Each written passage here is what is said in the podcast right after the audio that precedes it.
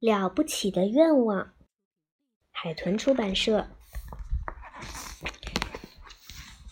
这个是谁啊？这是歪歪兔。这个呢？这是乖乖呀。还有一个呢？这是微微呢。哦，对啦，这是谁和谁啊？这个歪歪兔和乖乖呀。嗯，他们在干什么呢？我们来看一看。歪歪兔的心里呀，有一个崭新的愿望冒出来，像星星一样闪闪发亮。歪歪兔觉得这是一个了不起的愿望，他简直有点迫不及待的想实现它。歪歪兔啊，背上画板去找他的好朋友乖乖羊。嘿，乖乖羊，我有一个了不起的愿望，我决定长大要当一名画家。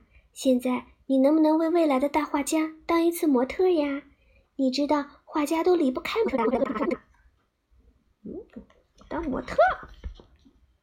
乖乖羊摸了摸鼻子，找了一个小小的借口：“对不起，歪歪兔，我今天要去姥姥家。”乖乖羊当然不会忘记，歪歪兔以前的理想呀是当一名了不起的理发师。结果，他把乖乖羊的头发弄得像鸟窝一样糟。那好吧，歪歪兔有点遗憾的走开了。不过这没什么关系，我还可以去找小熊。让小熊答应当模特也许有点难，但歪歪兔想带上一根蜂蜜棒棒糖就够了。因为小熊是什么呀？小熊，小熊是一个贪吃的家伙，是不是？嗯，嘿，小熊，我有一个了不起的愿望，我决定长大要当一名画家。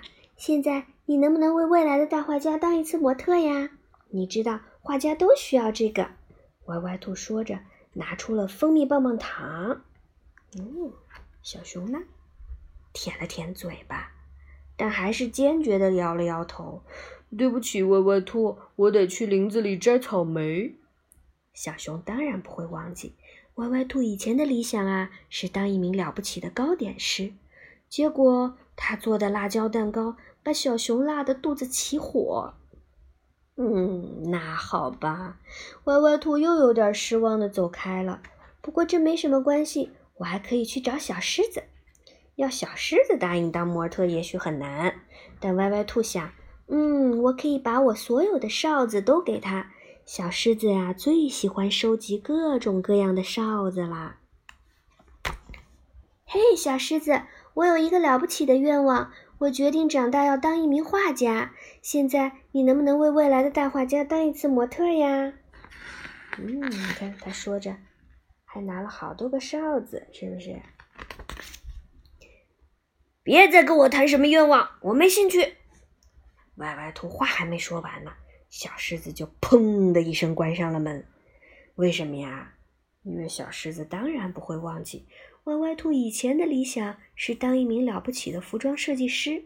结果他穿上他亲手设计的衣服，在森林里走了一圈，就像小丑一样，让每个人呐就笑破了肚子。歪歪兔的心里失望透了。没有一个朋友愿意当他的模特，也没有一个朋友愿意帮他实现这个了不起的愿望。歪歪兔垂着头，啪嗒啪嗒的走着，走过威威龙家的篱笆小院时，他都没有勇气朝里边张望一眼。他知道威威龙是一个坐不住的家伙，绝不可能安安静静的为自己当一次模特。他都走过去了，然而呢，突然又折了回来。为什么呀？因为他心里想，管他呢，就算再被拒绝一次又怎么样呢？他决定敲响威威龙的家门，把自己的愿望再说一遍。歪歪兔，你有一个了不起的愿望。威威龙冲着歪歪兔做了个鬼脸。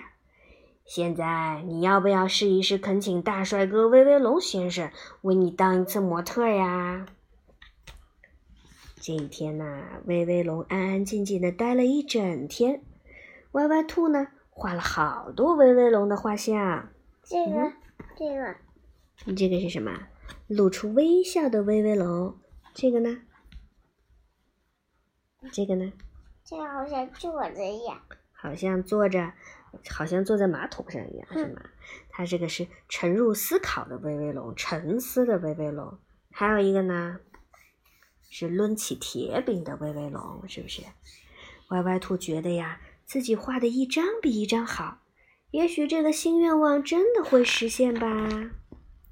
后来有一天傍晚啊，小乌龟拎着一篮子馅饼，犹犹豫豫地敲响了兔兔家的门。兔子小姐，这是我第一次学做的馅饼，没有人愿意尝一尝，你能不能？小乌龟突然住了口，难过的垂下头。为什么呀？因为啊，他听到歪歪兔打了一个响亮的饱嗝。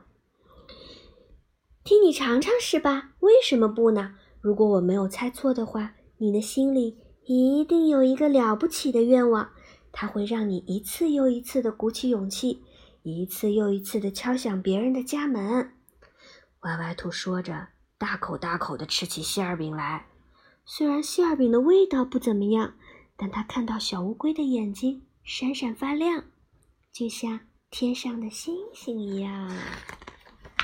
好啦，这个故事也讲完啦。嗯